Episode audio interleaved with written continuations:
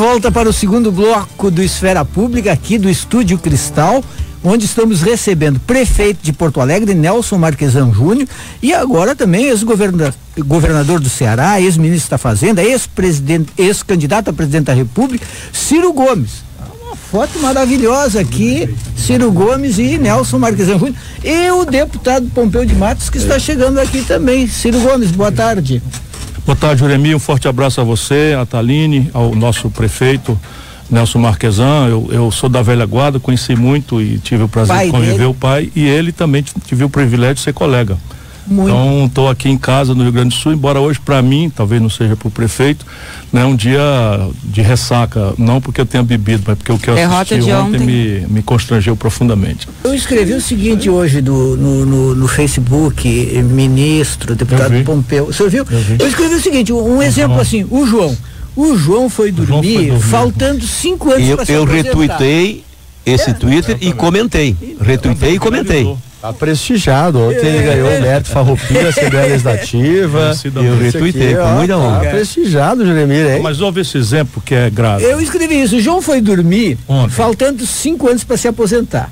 E na expectativa de ganhar 1.800 reais. 1.800. Acordou, faltando 10 anos para se aposentar, e vai ganhar 1.200. Enquanto isso, o Gumercindo, patrão do João, foi dormir devendo milhões para o Fundo Rural. Acordou anistiado. É. Essa é a reforma. É um resumo é um... eloquente, simbólico da perversão, não é? é da, da, forma com que se resolveu encarar um problema verdadeiro. Qualquer brasileiro sério, não é, sabe que a previdência social precisa ser reestruturada. Ela realmente ela tem base em duas pernas que sumiram da realidade. A primeira perna é uma demografia jovem.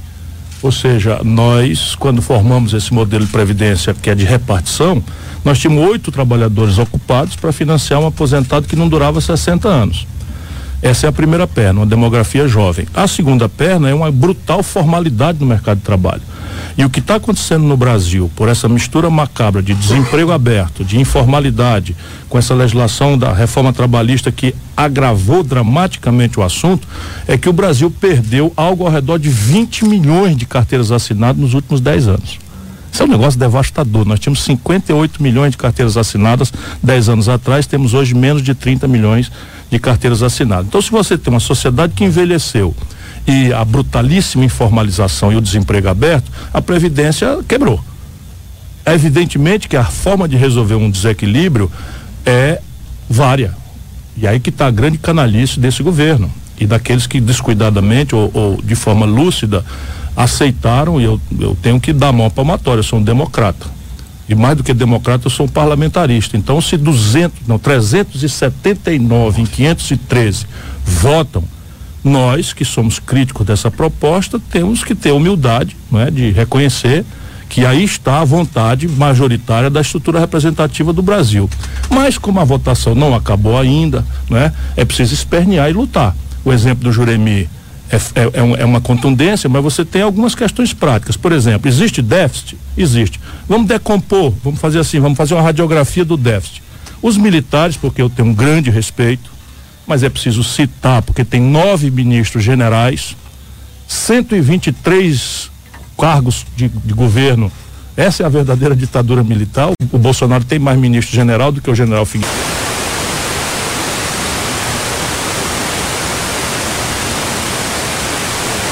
Aos brasileiros 47 bilhões de reais por ano e contribui com 3 bilhões de reais.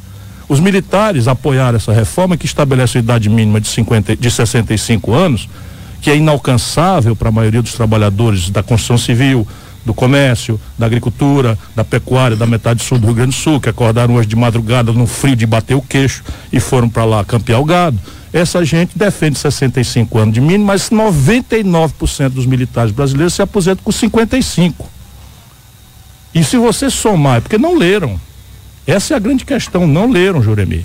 Se você somar 65 anos de idade mínima com 40 anos de contribuição ininterruptos para dar direito à aposentadoria integral, você tem que o IBGE oficialmente diz que em 40 anos o trabalhador comum passa oito sem carteira assinada. Quem conhece a vida sabe, o camarada termina a construção, dá baixa na carteira, vai procurar emprego, passa dois, três meses e tal, começa outra obra, quando tem, E aí consegue. A soma em 40 anos de ficar sem carteira assinada oficialmente dado do IBGE é de 8 anos. Então eu vou ter 65 mais 8 anos, dá 73. Ora, a expectativa de vida do trabalhador brasileiro não chega a 70. Na média, nós estamos a 73, mas quanto mais pobre, mais rural, menos vive, em média, o, o, o, cidadão da favela não vive 70 anos. Então nós estamos, na verdade, extinguindo a aposentadoria do povo trabalhador brasileiro. A pretexto de uma questão correta. Agora vamos consertar a Previdência? Vamos. Em linha com as melhores práticas internacionais? Vamos. Só o Brasil e a Estônia, um minúsculo país do leste da Europa, não cobra imposto sobre lucros e dividendos empresariais. Eu, presidente da República, estaria, estaria em vigor, nós estaríamos arrecadando 70 bilhões de reais. Eu, ministro da Fazenda do Itamar Franco, cobrei esse imposto. Porque todo mundo cobra. Aqui em Porto Alegre, com essa situação trágica que o Rio Grande do Sul está vivenciando, cobra-se 4% do imposto sobre as grandes heranças. O Ceará cobra 8%, o mundo cobra 40%. Eu vou interrompê-lo porque tem que chamar o noticiário. Prefeito, o senhor fica mais um pouco com a gente? Se convidado for, se o convidado. Ah, fica aí, fica aí. É uma, convidado aceitar, é uma honra que o senhor fique aqui com a gente, prefeito. Muita honra, você é um brasileiro respeitabilíssimo. Vem aí a Camila Diesel com o Guaíba Notícias, depois o intervalo comercial. Já voltamos.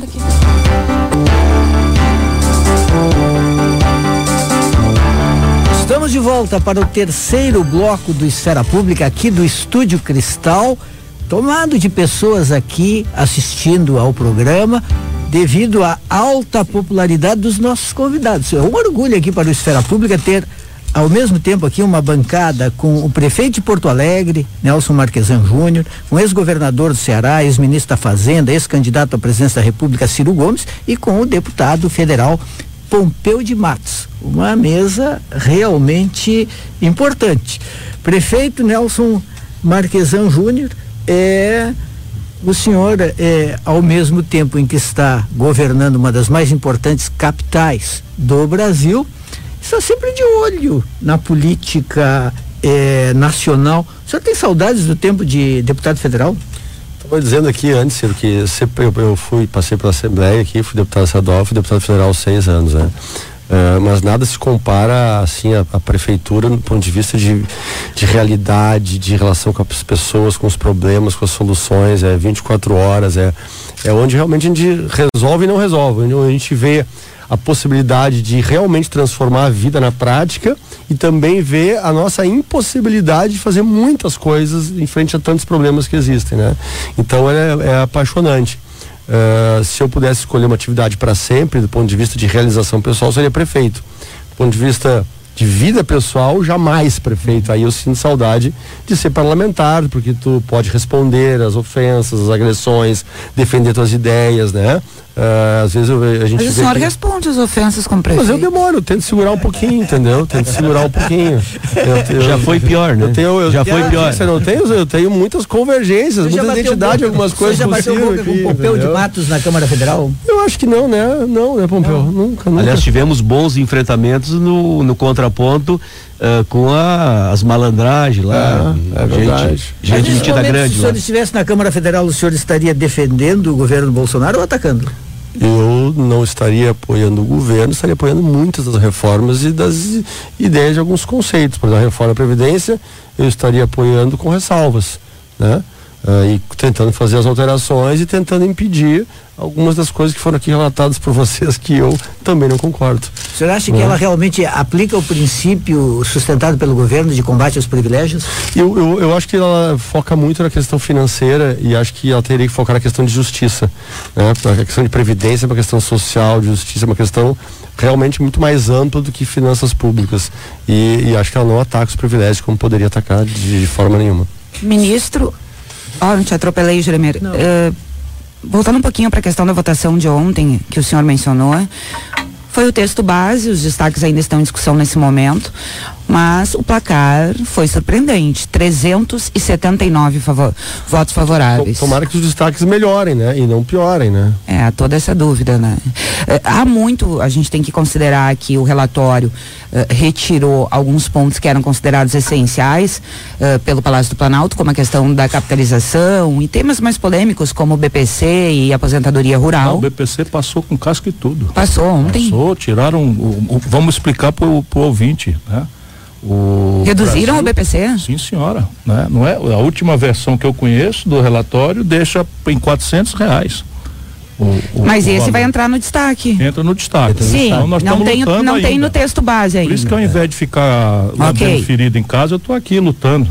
Tá, ah, e aí que eu queria chegar, tá? São esses destaques, o BPC polêmicas. tem acordo no destaque, mas ele está no corpo da matéria.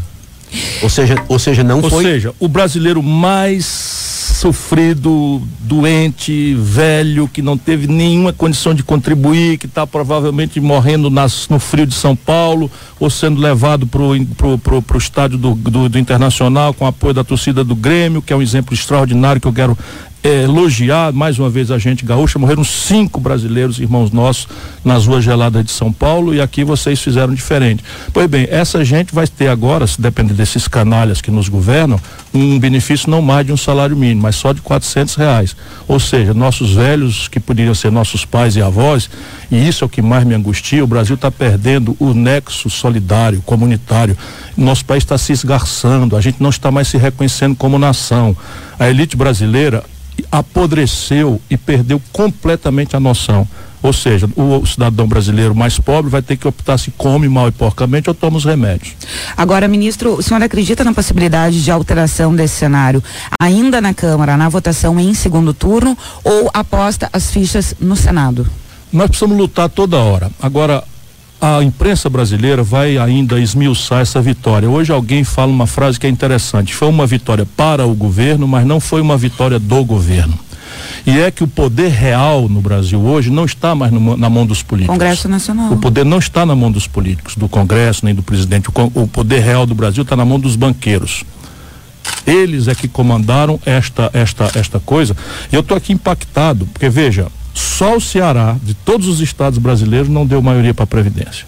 E eu sei o trabalho que eu tive, né, de ir para o telefone, ir para cima e tal. E aí você vai entender como é que na Bahia dá uma maioria tão assim governada pelo PT.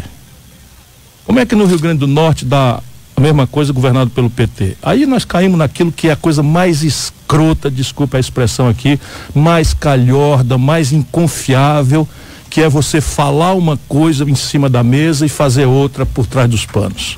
Ou seja, está flagrante que os governadores do PT atuaram dura e pesadamente em favor desta aberração, enquanto a sua bancada e uníssono votou contra. Como é que fica a posição do PDT em relação à Tabata, que é uma deputada que tem se destacado no Congresso, na Câmara dos Deputados, e que não obedeceu a orientação do PDT, votou a favor do texto? Olha, eu não gostaria de particularizar nela porque está me dando uma dor daquilo de um pai que desgosto de filha, como diz o, o, o, o verso do Djavan. Eu recrutei a Tabata, é uma menina que tem origem na favela, é uma pessoa de grande valor, não, me, não acho que ela tenha perdido o valor, mas o erro que ela cometeu ontem é indesculpável. Indesculpável. Ela vai ser expulsa? Se depender de mim, todos os que votaram contra a orientação formal do partido devem pedir para sair, porque não é o nosso partido o lugar deles atuarem. Pompeu de Matos balançou a cabeça ali, não concorda com o ministro? Não, eu, eu acho que a, a, postura do Ciro é a postura da coerência, da maturidade, de quem está machucado, de quem está angustiado. A minha também é a mesma, mesma visão. Só que na minha condição de com, que como a gente convive lá no é, cotidiano, colega, colega a gente também tem a, a tendência de ter a compreensão. Eu diria assim, é um erro, é grave, mas eu não daria pena capital. Eu não daria pena capital. Até porque, eh, eu diria assim, nesse, nessa legislatura é, é, é, o primeiro erro, é o primeiro tropeço. Então acho que teria que ter. Tem muitas maneiras de punir internamente no que diz respeito a espaços dentro da bancada, em comissões importantes, em, em missões relevantes, mesmo na estrutura do partido. Dá para o partido também dar o recado, dá para o partido responder satisfatoriamente. Uh, eu acho que não precisa apenas capital. Agora, se reincidir, bom, aí, bom, dizer, a, a reincidência, errar é humano.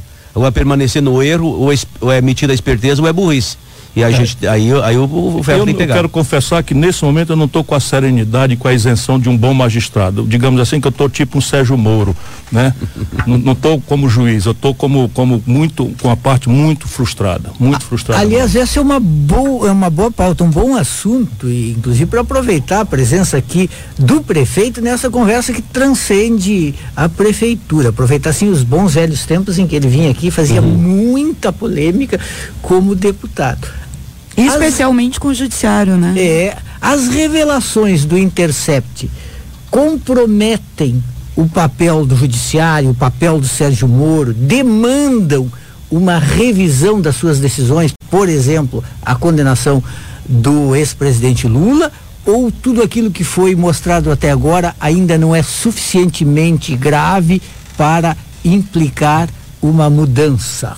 Prefeito Nelson Marques Anfani. Uh, bom, então a, a, vida de prefeito aqui é muito intensa, faz dois anos e meio que eu estou um pouco prefeito. afastado dessas pautas nacionais e por outro lado a política, especialmente a nível nacional, ganhou uma aceleração nos últimos quatro, cinco anos, assim, uma velocidade onde as coisas vão mudando. Eu não, eu não li todas as, as, as de gravações, as mensagens.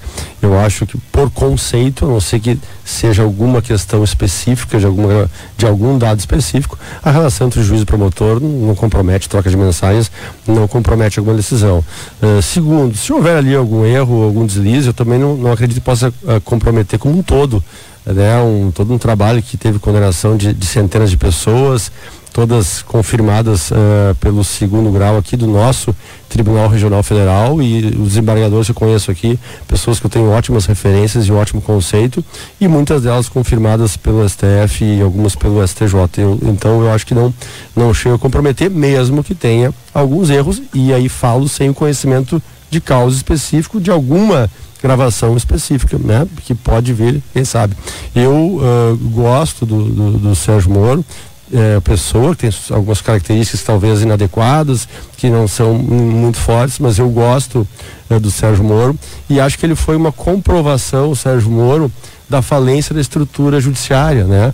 Porque quando um juiz consegue condenar tantos corruptos, um é prova que uma parte dos outros não está trabalhando tanto, não está conseguindo uma efetividade né? Uh, porque se nós tivéssemos um judiciário trabalhando com esse foco, provavelmente não ficariam tantas condenações ou tantas averiguações uh, lá. Então, uh, então me, me, me parece, assim, eu gosto do Sérgio Moro, acho que ele tem bons conceitos e embora as gravações às vezes realmente gerem muito desconforto, né? Por alguma expressão pessoal que todos nós fazemos pelo WhatsApp, né? Ou pelo Message, não, lá, lá era o era o Telegram. Era o Telegram, né? Que não seja adequada, né? Porque a gente está ali numa, numa questão muito mais de liberdade, muito mais pessoal. Ciro Gomes. Olha, Juremi, essas coisas a gente tem que apelar para a inteligência do povo e tentar que o Brasil olhe as coisas cada vez menos com esses ódios e paixões que estão simplesmente levando a nação, volto a dizer, para uma dilaceração da própria unidade do país. As pessoas estão olhando o mesmo fato de um jeito extremo para um lado, de um jeito extremo para o outro. Em situações como essa, devemos chamar a inteligência e nos refugiar nas boas práticas internacionais e na institucionalidade, na, nas regras.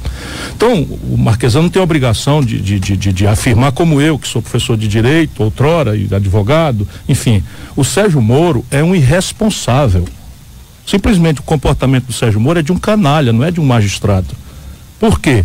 É só você sair, sai do Sérgio Moro, esquece e ver o que é está sofrendo o povo brasileiro na sua luta contra os planos de saúde, a classe média. O povo não leva uma, por quê? Porque o judiciário é faccioso e vulnerável por regras, tem as exceções, e vulnerável ao poder econômico. Vá atrás das, do sofrimento do povo no juizado aí contra as companhias telefônicas, que abusam e desabusam, não conseguem das, das televisões a cabo. Ah. Essa é a deformação. E o Sérgio Moro participa dessa deformação. A própria frase do, do, do prefeito, do Nelsinho, se, se, eu posso lembrar assim, da nossa camaradagem na Câmara, é, é que não é razoável, está na lei. O Código de Processo, o Código de Ética da Magistratura proíbe e chama de suspeito, do ponto técnico, o magistrado de aconselhar a parte. Quando ele determina o calendário de operações, quando ele diz para antecipar uma operação, quando ele manda ouvir uma testemunha, ele já não é mais um magistrado, ele perdeu o lugar de equilíbrio, de julgar os fatos dos autos à luz da lei e das evidências e passa a participar da estratégia de uma parte. E no caso do processo penal, de, de, de, de, de, de, ação pública incondicional, que é o caso do Ministério Público, ele é parte do processo penal. Então o, Moura aconselhou as partes, isso está já evidenciado, e como tal, veja bem, como é duro você pedir a inteligência do povo na hora de tanto ódio e paixão. Se tem um brasileiro que sabe que o Lula não tem nada de inocente, sou eu. O Lula não tem nada de inocente. O Lula meteu essa gente para roubar na Petrobras sabendo. Eu, Ciro Gomes, denunciei o Sérgio Machado, denunciei o Nisso Oliveira, denunciei o Sérgio, denunciei o Eduardo, é, o, o Eduardo Cunha, Fui processado pelo Michel Temer. O Lula que botou essa gente toda. O Gedel da mala de 21, de 51 milhões e tal, foi nomeado pelo Lula ministro na pasta que eu ocupava.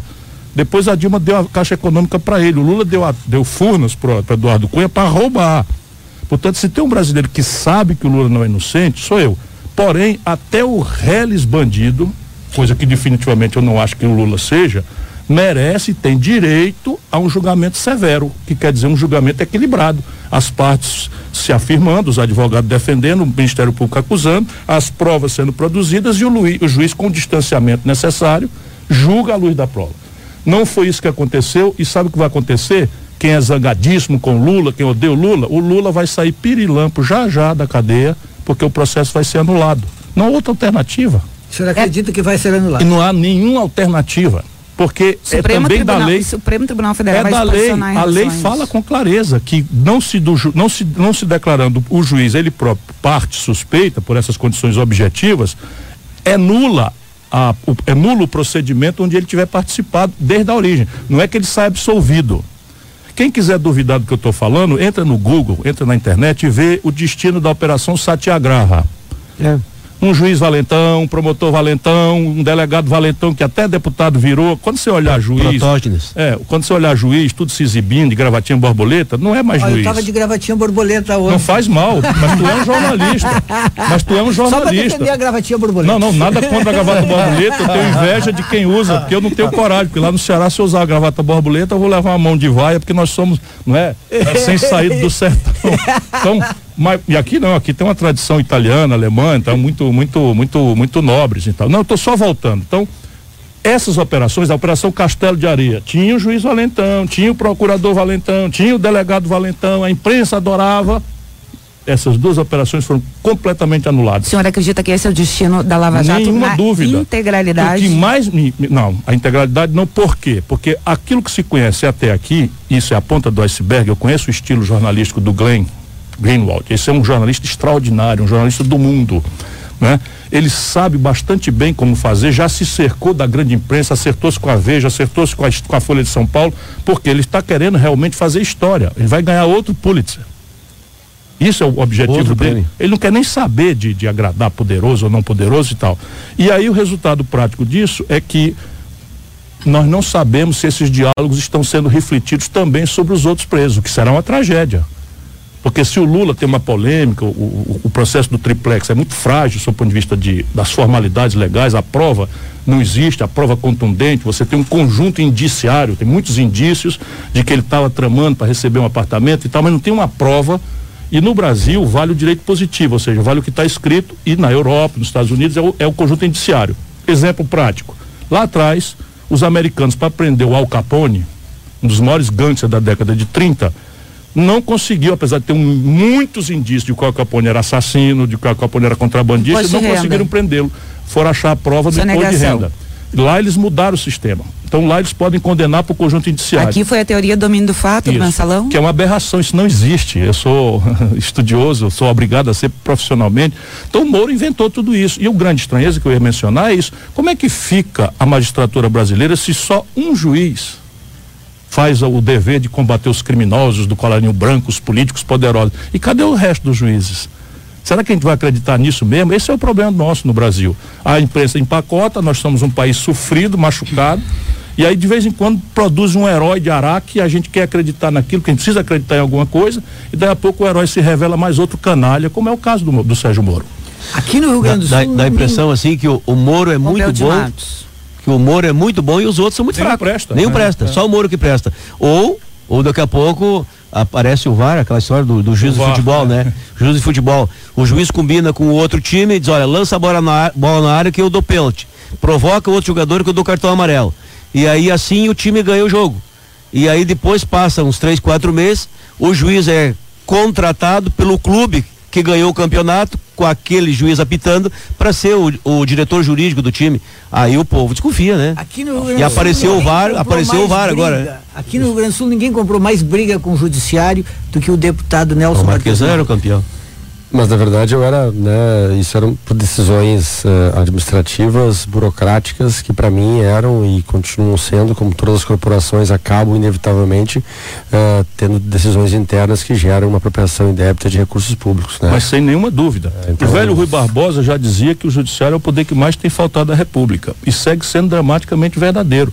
Porque veja, o presidente do Supremo Tribunal Federal, doutor e sua excelência, o doutor Toffoli, com todo respeito e data máxima vênia, como a gente fala nos, nos, nos fóruns, se sentar com os poderes políticos ao redor de um café da manhã e acertar um pacto. E quem vai julgar este, as imperfeições, as aberrações, as eventuais injustiças ou ilegalidades desse pacto? E o, e o, o juiz, ministro Luiz Fux, em discurso para empresários, dizendo ah, que defendendo a reforma. Quem é contra a reforma da Previdência não ama o Brasil. Agora veja, veja a tragédia. Tirante o Celso de Mello, nomeado pelo Sarney. Tirante o, o, o Marco, Aurélio o Marco Aurélio de Mello, nomeado pelo Collor. Tirante o, o Gilmar Mendes, nomeado pelo Fernando Henrique. O resto todo foi nomeado pelo PT. Prefeito Marquesan. Não vou, eu, eu, tenho, eu não estava previsto ficar tanto tempo aqui, tive o prazer de ficar, mas eu precisava, eu precisava deixar algumas dúvidas aqui, porque eu, que, eu concordo aqui em muitas das, das teses, dos conceitos aqui expostos pelo, pelo Ciro, eh, embora sem ter essa, essa profundidade no direito, especialmente no direito penal, mas no direito penal se busca a verdade real. Né? Uh, e será que esta relação com o Ministério Público para se buscar a verdade real, né, especialmente na área penal, referendada uh, por um tribunal de segunda instância. E eu preciso fazer aqui das pessoas que eu conheço do Tribunal Regional Federal, são pessoas que eu me. Não assim, põe dúvida, Nelson. Não põe dúvida. Eu te respondo de novo, tecnicamente. Mas, só pra, só pra chegar, será que dentro dessa verdade real, estas, eh, não sei se se chama gravações, né, feitas eh, do, desse aplicativo, terão a validade jurídica também para anular um processo que chegou Sim. ao STF, Deixa chegou no TRF, saiu do primeiro grau e teve condenação em todos eles. É uma dúvida, não tenho. Não, eu vou te explicar. Do ponto de vista certeza. também do direito, da teoria, das melhores práticas e da lei brasileira, é muito simples. Verdade é uma coisa que para um juiz não existe. E ele não está no processo para buscar a verdade. A verdade no processo, ela deve derivar do confronto entre acusação e defesa. Portanto, o Estado paga para um órgão independente, o Ministério Público, não é nem para acusar necessariamente, é, é para explicar do ponto de vista do interesse público a conduta ilícita de uma pessoa, que é o réu. E a defesa, sem a qual não existe processo, cabe dizer que aquela, aquela pessoa não cometeu aquele crime. E o juiz, à luz desse conflito que demonstra fato, aplica a lei ele não tem que ajudar a pesquisar a verdade. Diante da verdade que é construída no contraditório, a ampla defesa e a presunção de inocência, são os princípios gerais, uhum. o juiz aplica a lei. Então, veja, o, o, na, na, questão do, do, da nulidade, de novo, é técnica. Você existe no direito o ato nulo e o ato anulável. Tu és bacharel também, não? Uhum. Então tu já sabe, eu tô, tô, tô falando pro ouvinte. Tô afastado, é, eu tô falando tô, pro, eu tô, tô, afastado, tô falando pro ouvinte. Então me, me perdoa, tá você que era engenheiro. Não, eu tô afastado da, da, Sim, mas então o ato nulo, ele é nulo desde sempre.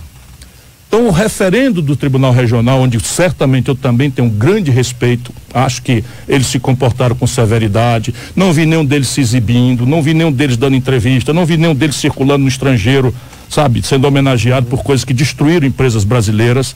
Não existe isso em nenhum lugar do mundo.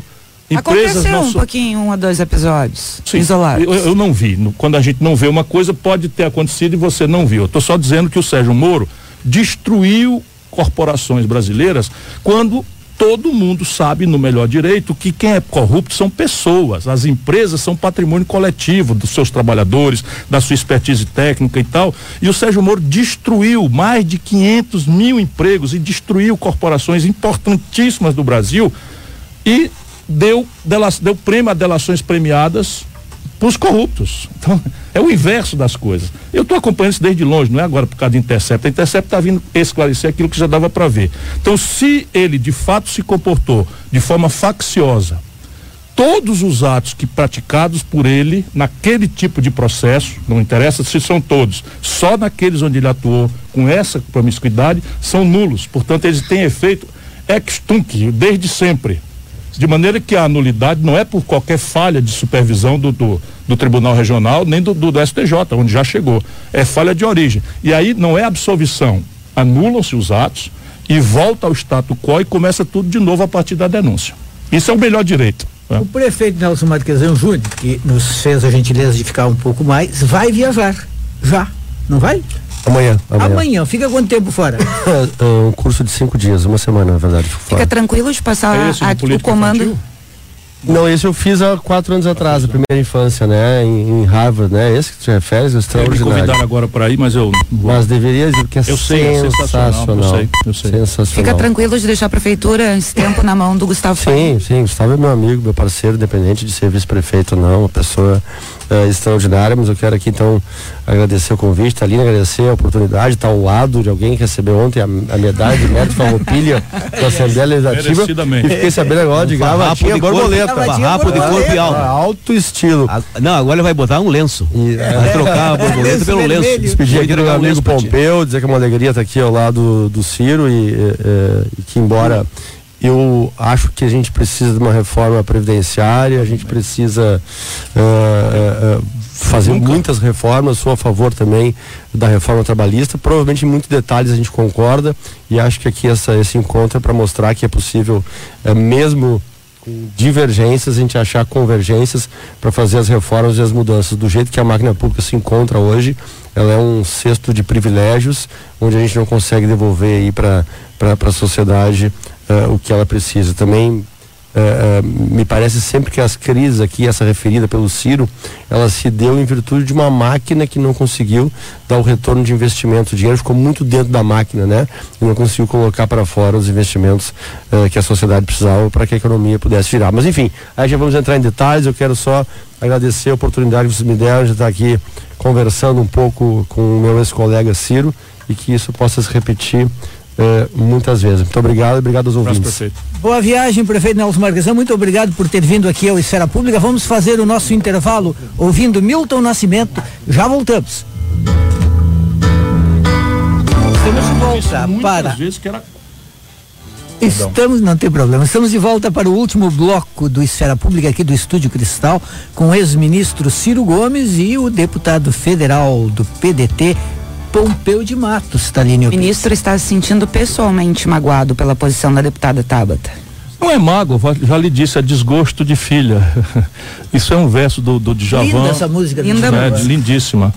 E aí, assim, não acho que seja questão, ela tem 25 anos, ela está em plena idade de poder errar, é tudo certo, não, não, não vou, não vou, nunca jamais a minha voz se levantará para destruir ou para constranger um jovem. Eu apenas fico muito, muito triste porque é um quadro que eu volto a dizer, eu recrutei, eu que ajudei a se filiar, eu que abonei a assinatura, mil pessoas me, me falavam da, da, da inclinação, porque é, a tentação conservadora é praticamente unânime. Se o, se o ouvinte perceber, não houve uma única discussão na televisão comercial brasileira sobre previdência.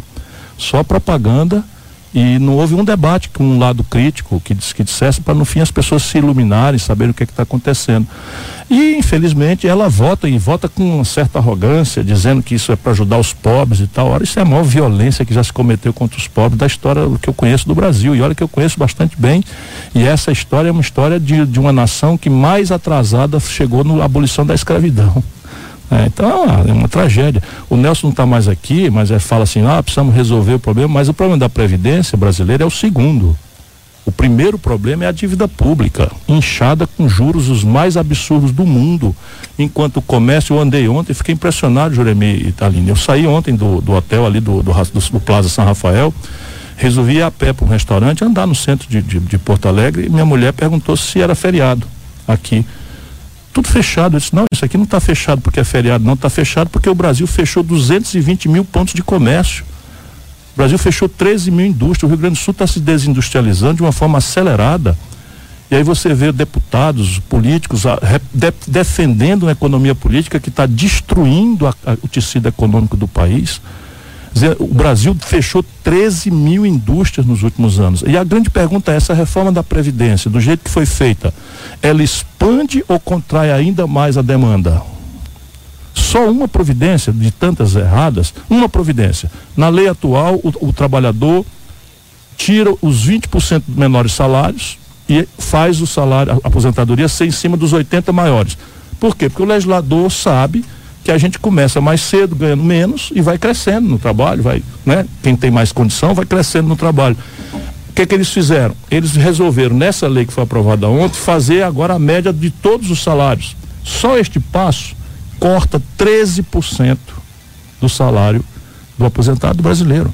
Ou seja, a demanda para o comércio vai contrair. O efeito fiscal, que seria, vamos dizer, ajudar a resolver a conta pública, vai ser a partir de amanhã, não amanhã, porque ainda vai para o Senado e tal, vai ser a maior ressaca. Anote o que eu estou dizendo, você que é bolsonarista, você que está de boa fé, acreditando que. Enfim, eu, eu respeito isso. 57 milhões de pessoas votaram no cara e eu fui candidato, portanto não está aqui, se, não estou aqui senão para cumprir a tarefa de, de oposição que foi aquela que me deu a população brasileira. Quase 14 milhões de brasileiros, muitos gaúchos. Então é cobrar, fiscalizar, denunciar os, os maus feitos. Pois bem, nós vamos assistir. Não vai ter efeito nenhum sob o ponto de vista fiscal no curto prazo, período do governo Bolsonaro, e não vai ter efeito nenhum na ativação da economia.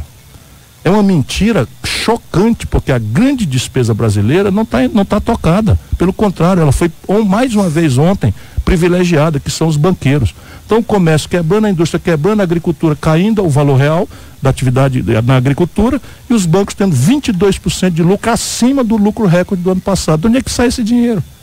Se não é da agricultura, do serviço, da pecuária, da indústria, do comércio, está vindo da onde? está é, tá vindo do dinheiro dos impostos que não tem para segurança, para educação. Ontem mataram não é, mais um brigadiano aqui, 26 anos de idade. Isso está virando o Brasil. Três em uma semana. Em Foram quatro esse ano já aqui. Quatro esse ano. Ontem um rapaz tinha 26 anos de idade. É, é, essa Ontem é um dia para eu esquecer, sabe? É, é, é, isso que o Ciro está dizendo, acho que é, interessante, porque todas as pessoas que estão ouvindo que não se aposentaram, que vão se aposentar, a partir de, de promulgada essa PEC. Não tem transição? É, é não tem transição para ela. Aí o que, que vai acontecer? Vai acontecer assim: uh, hoje tu trabalha, começa com um salário mínimo, vai subindo, dois, três, quatro, salário mínimo, cinco. Então, quando tu te aposenta, é tirado 20% das, da, da, da contribuição que tu fez sobre os salários menores. Para que a tua aposentadoria se aproxime um pouco mais dos teus últimos salários, dos salários maiores. O que, que o governo fez na aprovação? É 100%. Então, a tua aposentadoria vai baixar para que fique mais perto do salário quando tu começou. A tua média vai para baixo. 15% pode escrever. Tu já perdeu na hora. Todo brasileiro vai perder no outro dia da aprovação da reforma 15% sobre a aposentadoria que ele iria se aposentar. Deixa eu lembrar outra providência. Esse governo congelou o salário mínimo até 2021. Então veja, a, conta de energia subiu 8%, a conta da comida esse ano já subiu 14%, porque a inflação é uma média. Mas em determinados preços elas são diferentes para custo de vida de um rico e de um pobre. O pobre gasta praticamente todo o salário dele com comida e energia. Né? Pois bem, subiram 14% a comida e 8% a energia e o salário mínimo está congelado. Tem muitas manifestações, nós não daríamos conta nem no dia inteiro aqui, inclusive na nossa live. Normalmente a, a live no Facebook dá 200 pessoas vendo ao mesmo tempo. Hoje já tinha mais de mil. Significa que a popularidade dos convidados é no teto. Do Ciro, né? Vamos Ciro, combinar. Do Ciro Gomes. É, mas. Vamos dar nome aos bois, né? Agora, tem, por exemplo, aqui um ouvinte que diz o seguinte: tem um que quer Ciro para presidente, e a, a, a Maria, a Nívia Maria diz o seguinte: gratidão, Juremir, por trazer Ciro Gomes, cidadão esclarecido. Meus ouvidos agradecem. Ciro, não desista de nós. E tem outro que diz logo: Ciro para rei. não, irmão, não dá não. Eu sou, eu sou republicano e democrata e só permaneço nisso, minha cara nível, porque considero meu dever moral. Eu já tinha essa altura da vida razões sobradas para considerar que a minha contribuição já foi dada e não tenho a menor vocação para ditador, muito menos para rei. Mas vou seguir lutando porque considero minha obrigação moral com o país. Tenho 40 anos de vida pública, Juremi. Nunca respondi por nenhum mal feito, nem para ser absolvido. Isso não é, nesse negócio de esculhambar privilégio e tal, é o seguinte, eu com ele, como ex-deputado com 25 anos, ex-prefeito, ex-governador, eu tinha direito a três imorais pensões para o resto da vida. Nunca aceitei receber nenhuma porque considero imoral o, o conjunto de privilégios. Por isso eu estou aqui a, acusando os privilégios dos outros, porque eu tenho moral, coerência, porque não acho mais que discurso resolva nada. Hoje a minha ressaca, a viagem para a Europa, é direito meu. Eu, o cidadão está um, perguntando ali, um é um direito meu para nunca mais ter que votar com quadrilha. O PT, a organização do PT virou uma quadrilha. Pronto, acabou de ouvir o que queria. Então nunca mais o PT me vai. Enquanto tiver essa direção de bandidos, o PT me terá como aliado. Como eu não queria atrapalhar, viajei. Isso é direito meu. Eu, é direito meu, o PT, a organização do PT virou uma quadrilha, meu irmão virou uma quadrilha. Eu sei que o Lula o nomeou tá Gedel Vieira Lima. É um Vieira que quis provocar e está ouvindo. quis provocar e está ouvindo. A, o Lula transformou a, a, a, direção nacional do PT numa quadrilha de ladrões, assaltantes dos cofres públicos. Nunca mais contará comigo. Como eu não quis atrapalhar, viajei. Lá no Ceará, ele se acertou com o Eunício Oliveira, que tem um contrato de um bilhão de reais roubando na Petrobras, dado pelo Lula disse que é golpe para a população brasileira e se acertou com o Renan Calheiro nessa eleição. Aí tu queria me ver depois junto do, do golpe. depois do golpe. Depois do tu golpe. queria me ver junto com o Renan, vai tu. Uhum. Tu que gosta de ladrão, vai com eles. Nunca mais eu vou. Pronto. Como diz assim, eh, quem diz o que quer, ouve o que não quer. O que não Ciro quer. Gomes, uma avaliação dos seis primeiros meses de governo Jair Bolsonaro. Eu agora, às, às 16 horas, vou estar na Câmara de Vereadores apresentando aquilo que é a minha aposta na inteligência do povo brasileiro. Você está vendo aí as paixões. Eu estou falando aqui serenamente, equilibradamente, o cara escreve um papel e bota aqui na, no estúdio cristal da rádio, porque é um petista fanático. Para ele, o Lula pode fazer o que quiser. Eu estou falando claramente, o, o, o, Lula botou o Michel Temer na linha de sucessão. Eu chamei o Michel Temer de ladrão e fui processado. O Lula botou o Gedel Vieira Lima, que foi pilhado com 51 milhões de reais naquelas malas no apartamento dele, e eu fui processado porque denunciei. O Lula entregou Furnas para o Eduardo Cunha roubar, o Eduardo Cunha está preso, me processou e eu estou aqui livre, dando entrevista, falando a verdade. Então, a avaliação do governo, para mim, não pode ser a paixão e ódio. Nós precisamos avaliar concretamente. E o governo deve ser avaliado basicamente em algumas questões. As mais importantes, a economia e o serviço público. Então, nós vamos apresentar o chama-se Observatório Trabalhista, está disponível na internet, no site do PDT, no meu site, e ali a gente demonstra o seguinte: a economia brasileira está em recessão. Portanto, o problema que ele recebeu é um problema grave, não dá para você culpar o Bolsonaro pelas tragédias que estão acontecendo no Brasil. É muito cedo, são seis meses apenas, não dá para dar essa sentença. Portanto, ele não é culpado dessa tragédia, que é sem dúvida nenhuma culpa da contradição do PT e do Michel Temer. A Dilma destruiu a, a economia brasileira e mas a responsabilidade por corrigir os rumos é do presidente eleito. Essa foi a promessa dele. E é a responsabilidade dele e a minha de oposição é cobrar. Como é que vai a economia? A economia está em queda. O desemprego, como consequência disso, está em alta. A informalidade está crescendo. O salário médio está estável. São números concretos. Então, o salário médio da população brasileira está estável não é? Embora a inflação dos alimentos, volto a dizer, está corroendo o a, a poder de compra do trabalhador mais pobre por causa da comida e da, dos custos do governo, gasolina que o governo controla e isso tudo está demonstrado no, no, no, no, Observatório Trabalhista. Sob ponto de vista de segurança, o Brasil está anotando uma queda importante nos homicídios. Portanto, a gente não fala só mal. É muito importante saber, não se compreende as causas ainda, não é consequência de nenhuma política do governo Bolsonaro, mas o fato é que a queda muito consistente nos homicídios no Brasil. Entretanto, os crimes contra as mulheres estão aumentando. A população carcerária está aumentando, já passa de 660 mil pessoas. E aí você vê, o orçamento executado em educação é o menor da história. O orça, por mesmo período, comparando alho com alho e bugalho com bugalho. O orçamento da segurança é o menor desde 2012. O orçamento executado em saúde é o menor desde, desde sempre. Enfim, Então é um governo que está investindo muito menos do que os governos passados nessas políticas centrais de segurança, educação e saúde. E vai conduzindo muito mal a economia. Qual é a sua avaliação, ministro, em relação a polêmicas recentes, mas que têm se tornado cada vez mais uma prática envolvendo posicionamentos individuais ou como instituição do Supremo Tribunal Federal? Olha, é um tempo muito esquisito. O Brasil está sendo todo dia puxado para ser aquilo que nós nunca tivemos vocação para ser, sabe? Uma república de bananas, onde a institucionalidade está rasgada e o próprio tecido nacional, por isso, está sob estresse e ameaça. Né? Então, um, um ministro do Supremo, já mencionei aqui, presidente do Supremo Tribunal Federal, o atual, se reunir com os poderes políticos, né, que são mundanos, são eleitos e, e, podem ser cassados e terminam o mandato e depois outros são eleitos e tal. E é natural que os políticos sejam partidários, sejam, sejam facciosos, tenham o seu lado, não é contra os outros e tal. Já o do juiz se espera a isenção, a austeridade, o olhar severo sobre tudo que está acontecendo. Por quê? Porque numa democracia, no Estado de Direito, cabe a eles a última palavra. Então, se eu tenho um, um presidente do Supremo confraternizando com os políticos, acertando com eles, por exemplo, um conjunto de providências políticas que são polêmicas. O Nelson Marquesan é a favor e eu sou contra. E o povo julga essas coisas. Ontem eu acabei de ser derrotado. 379 acharam que a minha posição está errada. E eu estou aqui eh, reagindo, mas com muito respeito. A, a, já o juiz, não. O juiz amanhã, tudo vai para o Supremo. Tudo isso vai para o Supremo. Aí se ele estava lá sentado com, conversando, como é que eu posso acreditar que o julgamento dele vai ser isento? E o novo Supremo, o presidente do Supremo, o ministro Fux, ontem, anteontem, estava numa reunião de, de, de da, da, especulação financeira na XP Investimentos, para dizer o nome, defendendo a mesma agenda. Então eu nunca vi isso na minha vida. Nunca vi na minha vida o Supremo entrar de tal forma descuidado nesse mundanismo da vida política. Qual é a saída, país. ministro?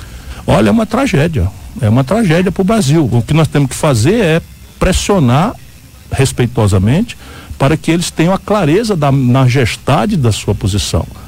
Eles precisam se recolher à estatura nobilíssima de terem a última palavra, para que o povo brasileiro volte a confiar de que nós não estamos na selva onde a lei do mais forte equivale.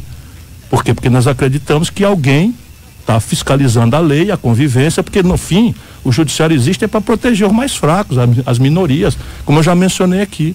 E o povo brasileiro hoje não confia mais. Essa é a grande razão. Eu digo assim, Daline, na, na linha do Ciro, quando um juiz faz política, ou dá parecer político, ou toma posição política, e os políticos fazem a justiça, não dá certo nem a política e nem a justiça. E nós estamos vivendo essa fase que nenhum nem outro está dando certo por conta da insegurança. Uh, os juízes estão se metendo na política e os políticos já estão se metendo no judiciário também. E aí uh, tem a lava-toga, enfim, aí salve quem puder, né? Olha, eu ando fora, eu ando fora, tem um, assim, um circuito internacional, universitário, do, do, faço palestras, conferências, enfim, ciclicamente eu vou. É impressionante a degradação da imagem do Brasil lá fora, por conta dessas coisas todas.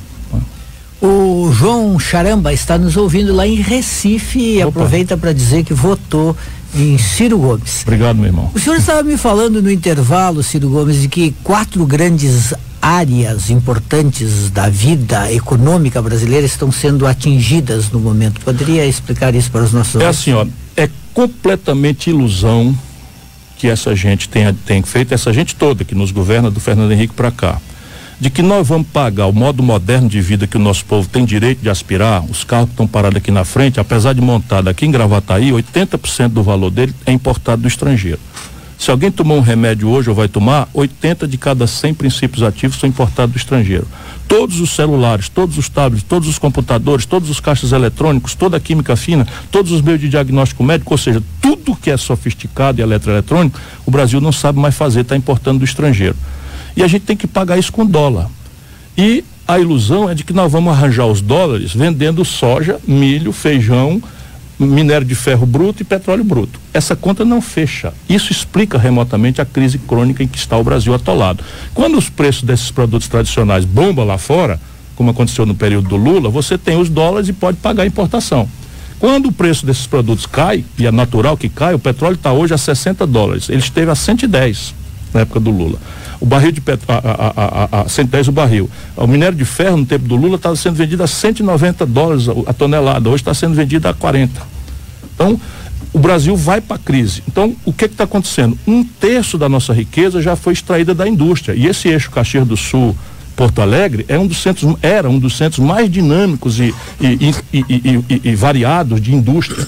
Né, de uma indústria metal mecânica, de uma indústria calçadista, de uma indústria até de microeletrônica, já avançando esse capacete da Gripen que eu estava te falando, já está sendo produzido aqui no Rio Grande do Sul. Pois bem, isso está indo para o ralo. Nós estamos destruindo o complexo industrial brasileiro, que já foi um terço do PIB, hoje é menos de 10%. E aí fica a crise é, permanente. Então, restam quatro complexos industriais onde o Brasil pode ativar sua economia moderna de novo. E esses estão sendo destruídos pelo atual governo. Primeiro, o complexo industrial da defesa. A defesa, exército, marinha, aeronáutica, hoje, modernamente, é menos gente mais tecnologia, equipamento, aparato. O Brasil gasta uma fábula esse número é até meio secreto e tal, mas o Brasil gasta aí uma dezena de bilhão de reais com defesa. Quase até os uniformes das Forças Armadas, outro dia, a China ganhou a concorrência para fornecer. Veja onde é que nós chegamos, o vexame da estrutura brasileira. Eles entregaram a joia desse complexo industrial, que tinha 8 mil engenheiros ganhando salários altíssimos em padrão internacional, que é a Embraer a preço de nada. Entregaram a Embraer só pode ser suborno, porque nada explica essa negociata que aconteceu. Depois eles entregaram, quer dizer, estão agora querendo entregar, estão retalhando o outro complexo, que é o complexo industrial do petróleo, gás e bioenergia. Por Deus foi dado ao brasileiro um, um dos maiores reservas petrolíferas do planeta Terra. Esse pré-sal não existia. Foi tudo a inteligência brasileira, à custa de muito dinheiro público, que nós descobrimos, prospectamos e agora estamos na hora da onça beber água o que é que nós estamos fazendo hoje, Juremi? Esse país é um país assaltado. Sabe o que é que nós estamos fazendo hoje, meu irmão gaúcho? Nós estamos com 30% da capacidade de produzir gasolina, óleo diesel, gás de cozinha, eh, resinas para, para petroquímica das nossas refinarias parados e estamos importando do estrangeiro em dólar quase 80% dos Estados Unidos gasolina, óleo diesel que a gente sabe produzir aqui em real. Como é que se explica isso, pelo amor de Deus? O Brasil sabe fazer óleo diesel, gasolina, precisa desesperadamente de emprego, precisa economizar dólar e nós estamos importando 210 milhões de barris de gasolina, petro, gasolina, óleo diesel dos Estados Unidos. Aí tu vai para bomba aqui em Porto Alegre, bate o preço do óleo diesel em cinco, cinco do, do gasolina em cinco reais, agora caiu por quê? Porque o preço do petróleo caiu lá fora. Mas isso aí os caminhoneiros vão tomar na cabeça já já, porque o preço do petróleo volta a subir. Porque o brasileiro agora no Rio Grande do Sul, em vez de fazer, tirar gasolina em, em, em real, nós estamos pagando gasolina importada dos Estados Unidos. E vão esquartejando, estão esquartejando a Petrobras e de novo o Supremo Tribunal Federal tomou uma decisão incompreensível. Qual é a decisão? A Petrobras não pode ser vendida sem autorização do Congresso Nacional. As refinarias. Porém, as subsidiárias da Petrobras, que são só uma forma da Petrobras operar, podem ser. Ou seja, a Petrobras, internamente, por uma, por uma, portaria do presidente da Petrobras, do Conselho de Administração, transforma as refinarias numa subsidiária e pode vender. Isso, isso é um negócio. Nenhum país do mundo sério faz isso. O complexo industrial do petróleo e gás. O outro complexo industrial da saúde, que sabe o povo gaúcho. Hoje, 80% dos remédios que nós tomamos, comprados na farmácia da esquina, vem do estrangeiro.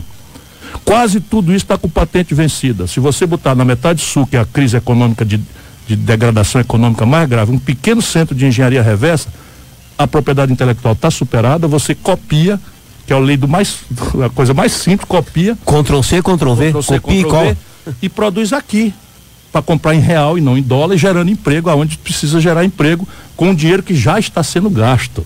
Sem sentido o Brasil comprar, sabe, cadeira de roda, câmera de hospital, bengala, né, da China. Isso não faz nenhum sentido. E por fim, o complexo industrial do agronegócio. Nós temos a agricultura e a pecuária mais poderosas do mundo e estamos importando a metade do estrangeiro, a metade dos insumos para ela. Então tu vai aqui em Xanxerê, a capital brasileira do milho, em Santa Catarina, chega lá, o camarada compra um, um, um saco de caroço, de, de, de semente, de milho, desenvolvido pela Monsanto, por 600 reais. E depois produz uma saca de 60 quilos e vende por, por 50. Compreende isso?